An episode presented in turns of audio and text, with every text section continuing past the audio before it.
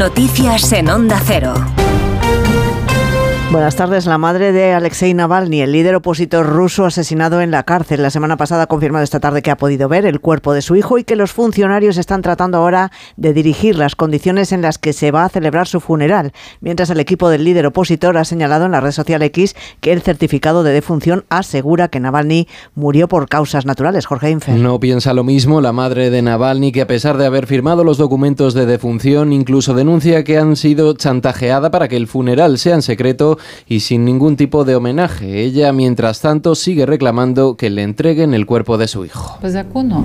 Según la ley, deberían haberme entregado inmediatamente el cuerpo de Alexei, pero no lo han hecho hasta ahora y además me están chantajeando. Me ponen condiciones, dónde, cuándo y cómo debemos enterrar a Alexei. Esto es ilegal. Hasta ahora la madre del opositor ruso ha podido ver el cuerpo, aunque eso sí solo ha sido durante un tiempo determinado y en un lugar indeterminado bajo el más alto secretismo. Miramos ahora los mercados. Jornada positiva para todas las plazas europeas con el IBEX 35 entre los índices más rezagados. Aún así ha cerrado la sesión de este jueves con una subida del 0,31%, con lo que alcanza los 10.138 puntos, impulsado sobre todo por los resultados de las grandes empresas que hoy se han conocido. Carmen Sabido. Cuarta jornada consecutiva de ganancias que consolidan al IBEX por encima de los 10.100 puntos, con Repsol tirando del carro. Se anota casi un 5,5 junto al Sabadell, más del 2% y Telefónica también en lo alto de la tabla. La compañía ha cerrado el 2023 con pérdidas de casi 900 millones y el presidente Álvarez Payete ha dicho que no sabe cuándo la SEPI entrará en el capital de la compañía. Y por lo tanto tampoco sabemos qué instrumentos eh, utilizarían, compra directa de acciones, pero es que no, no, tengo, no tengo capacidad de valorar porque no conozco ni los instrumentos ni el calendario que está manejando la, la SEPI. Y eso en sí mismo no es ni bueno ni malo.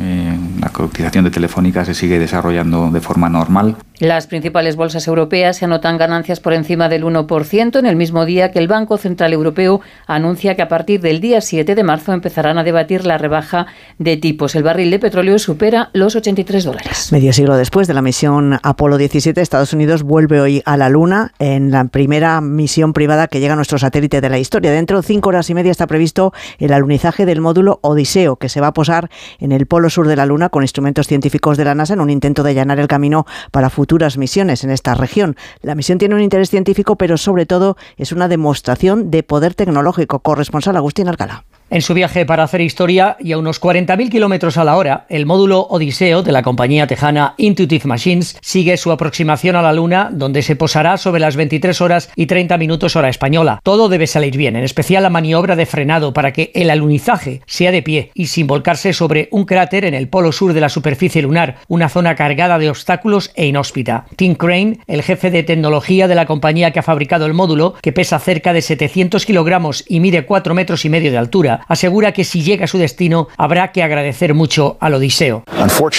Desafortunadamente, cuando anochece, la temperatura baja mucho en la Luna y los sistemas que lleva el vehículo se congelarán y ese será el final de la misión. No regresará.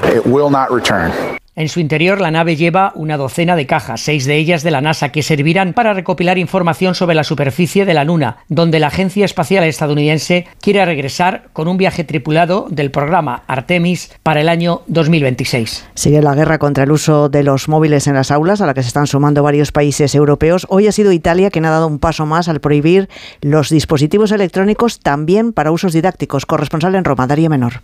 El gobierno italiano prepara un endurecimiento de las normas que regulan el uso de los dispositivos electrónicos en las escuelas. Según ha adelantado el ministro de Educación, Giuseppe Valditara, en una entrevista publicada hoy por el diario El Foglio, el Ejecutivo de Roma va a prohibir el uso de los móviles y de las tabletas, incluso con fines didácticos, en todas las escuelas de educación primaria y media. Los alumnos, por tanto, solo podrán utilizarlos en los centros de educación superior y únicamente cuando lo prescriba un docente. Según el ministro, este endurecimiento está motivado por el uso inadecuado que en ocasiones se hace de los dispositivos electrónicos, llegando incluso a convertirse en un elemento de tensión en las relaciones entre los profesores y los alumnos. Valditara justifica la decisión citando las recomendaciones de la UNESCO. Y la pregunta que les hacemos en nuestra página web onda0.es.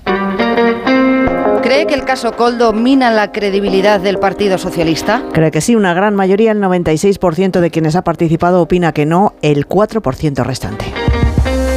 Y los deportes, Aitor Gómez, buenas tardes. Buenas tardes. Luis de la Fuente va a seguir siendo seleccionador nacional de fútbol hasta 2026. Terminaba su contrato este verano, pero la gestora que dirige la federación ha sido autorizada para alargar su contrato dos años más hasta que se juegue el próximo Mundial en Canadá, México y Estados Unidos. Además, y con miras a la Eurocopa que se juega este verano, en el alemán del Real Madrid, Tony Cross, anunciado que va a volver a vestir la camiseta de Alemania. Cross anunció su adiós a la selección después de la Eurocopa de 2021.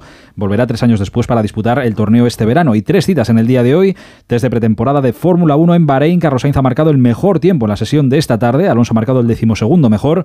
Fútbol a las 7 menos cuarto. Dinamo de Zagreb Betis. Vuelta de 16 avos de la Conference League. Tiene que remontar el Betis el 0-1 de la ida. Y en baloncesto a las 8 y media en Zaragoza. Clasificatorio para el europeo de 2025. España-Letonia. Volvemos con más noticias a partir de las 7 de la tarde de las 6 en Canarias en la brújula.